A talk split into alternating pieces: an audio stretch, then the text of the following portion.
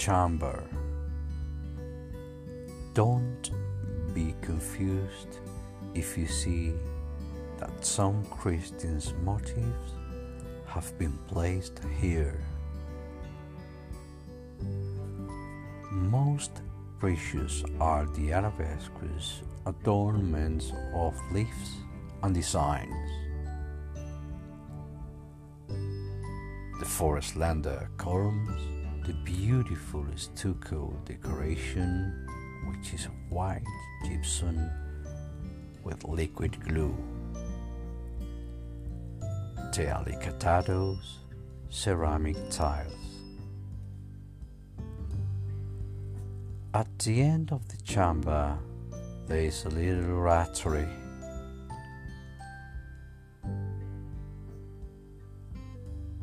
It is singularly beautiful and bears the following inscription Come and pray. There's several small coupled windows that is separated or divided by means of a slender column called a parteluz or mullion. Some people improperly refer to it as an ajimez.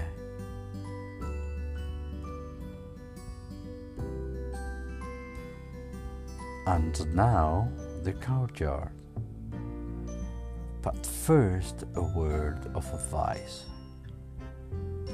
From now onwards, when you are not under the open sky but in chambers and halls, look up first at the ceiling, whether or not it be an artesonado that is richly worked. And do you know why?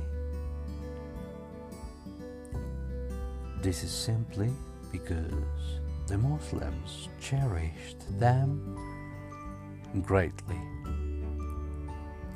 and almost all of them are an enchantment. This courtyard is small and its columns have strange capitals. In the center, there is a lovely marble basin. Facade is of outstanding beauty. Arabesques, small windows, lattice work, a frieze of carved wood, a grand cornice. Here is an amusing anecdote. People of Granada, with a certain weight, say that the marble of the door on the right, which seemed to be warped, is so because they cut it while it was still green.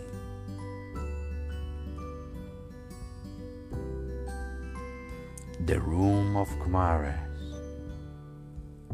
Here everyone stands open mouthed. It is only natural. The court of the Arrayanes. Do you know what Arrayan is? It is an Arabic word which is equivalent to our word myrtle which is sweet smelling plant or bush. This court, rectangular and with a pool, is the center of the royal palace, which some call the seraglio, an Arabic or Persian word, which is always confused with harem. The latter, as we shall see, was the family or private residence of the Muslim kings.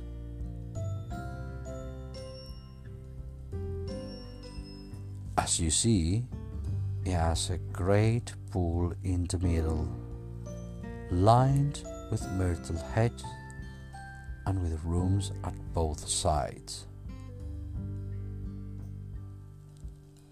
From the southern portico, we can imagine kings from abroad and foreign envoys stand with astonishment, while the Granadine monarch, seated on his throne under the beautiful tower of Comares, waits to receive them. Slowly, so as to intensify our pleasure, we move towards the other portico. The columns, ceilings, and arches of mocárabes, that is to say, stalactites, enrichments with hang downwards and invariably take the form of an inverted pyramid.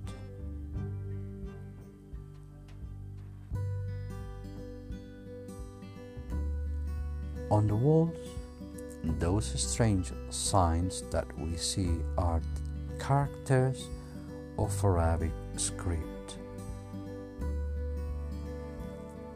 They are views, prayers, and poems, and amongst them, much repeated as it is all over the Alhambra, is the motto of the Nasrid kings. God alone is victorious.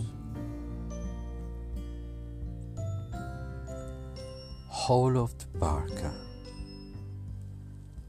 Each side of the entrance are two niches or alcoves or small closets which people refer to as babucheros. But it is not true that they were meant to hold babuches or slippers, but rather lamps, pitchers of water, or small pots of flowers. And why do they call it of the Barca? Some people, and they too are off the mark, say that it derives from its beautiful roof, which resembles the keel of barca or boat upside down. In fact, it comes from an Arabic word baraka, meaning a blessing of greeting.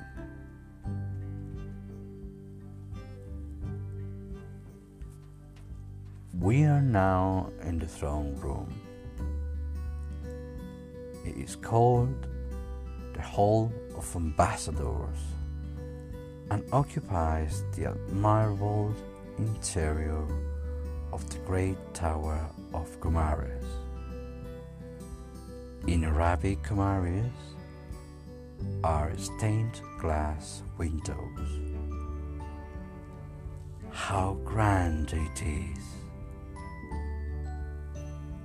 There are nine rooms with their corresponding balconies.